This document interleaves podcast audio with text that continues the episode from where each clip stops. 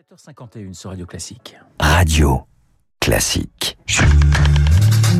Radio Classique, le journal imprévisible avec Augustin Lefebvre. Bonjour Augustin. Bonjour Renaud, bonjour à tous. La finale du concours de l'Eurovision se tient demain soir à Liverpool en Angleterre. L'occasion pour vous de revenir ce matin sur des années de défaites françaises. Oui, vous savez Renaud, c'est le début de cette période traditionnelle.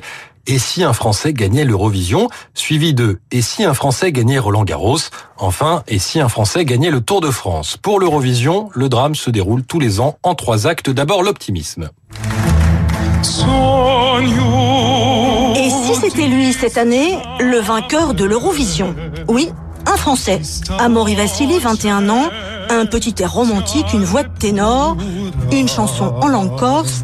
Et cette année, enfin, pour cette 56e édition, c'est le chouchou des bookmakers, spécialiste du concours. Ensuite, immuablement, on interroge la Yannick Noah, la Bernardino de la chanson française. Marie-Myriam, dont je vous épargne l'enfant et l'oiseau qu'on a entendu au moins 46 fois depuis 1977. Cette fois-ci, c'est la bonne? Franchement, j'aimerais bien. Puis je pense que là, il est temps. C'est vraiment la bonne date. N'est-ce pas, Maury? Enfin, le dénouement inévitable. Et c'est finalement l'Azerbaïdjan qui remporte cette édition 2011 devant l'Italie et la Suède. Le français Amaury Vassili, qui avait choisi d'interpréter une chanson en corse, n'a pas réussi à convaincre les jurys. Et côté langue, on a tout essayé pour convaincre le jury du corse donc, mais aussi du breton de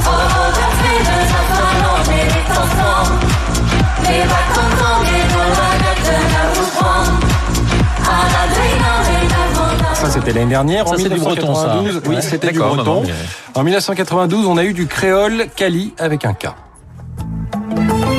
force chiclet, tellement caprier, j'ai dit sans lumière, il a guidé au monter, la rivière d'amour. En espagnol, on dit caramba, encore raté. Pour mettre fin à des années de loose, quoi de mieux que l'anglais? Sébastien Tellier veut chanter dans la langue de Shakespeare. Polémique nationale, il rajoute deux lignes in French à la fin.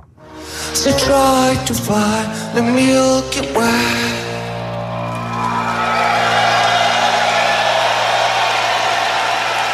I, moi, c'est comme tu sais. Pour moi, l'amour chante en français. J'ai pu distinguer deux grandes catégories de candidats. Vous savez que David Barrault est effondré. Hein, Oui, oui, oui, mais bon, on le comprend. Sébastien Tellier, il fait partie de ceux qui veulent se distinguer par leur excentricité.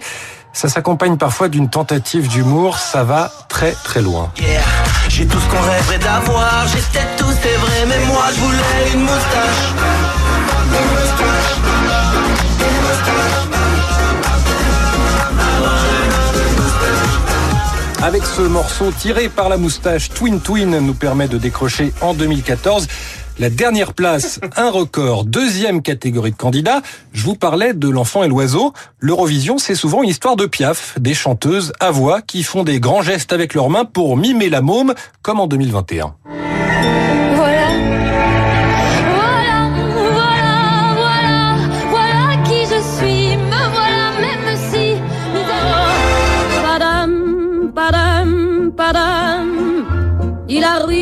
Un petit air de ressemblance. Barbara Pravi terminera à la deuxième place avec Voilà. La deuxième place, on l'a aussi obtenue en 91 avec Amina. C'est le dernier qui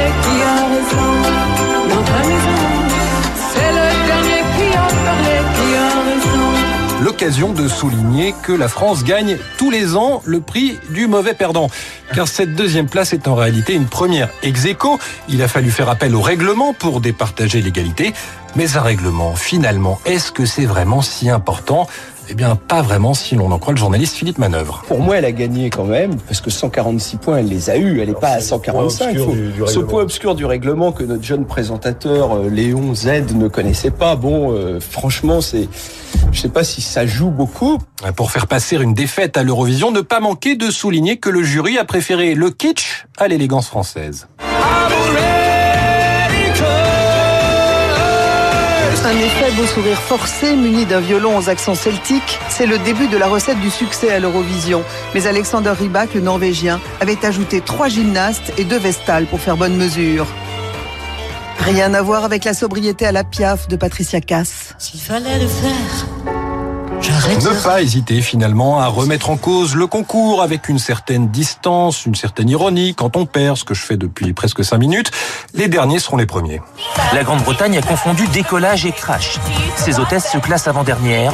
Le Royaume-Uni, bastion de la pop, ex avec la France. Il court, il court, les Fatal Picard, loin 249 points derrière le vainqueur.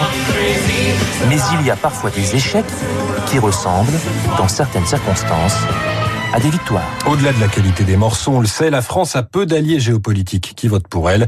Demain soir, c'est la Canadienne Lazara qui représentera notre pays, chanteuse qui n'a pas hésité par le passé à mélanger Piaf et les rappeurs de PNL. On se quitte avec un extrait du titre qu'elle chantera demain soir. Et cette question, est-ce que la France va une nouvelle fois échouer à l'Eurovision? Évidemment, toutes ces belles promesses que j'entends, ce n'est que du vent, évidemment. C'est un titre prémonitoire parce qu'évidemment la France a une nouvelle fois loupé l'Eurovision il y a quelques semaines. Le meilleur du journal imprévisible euh, signé Augustin Lefebvre.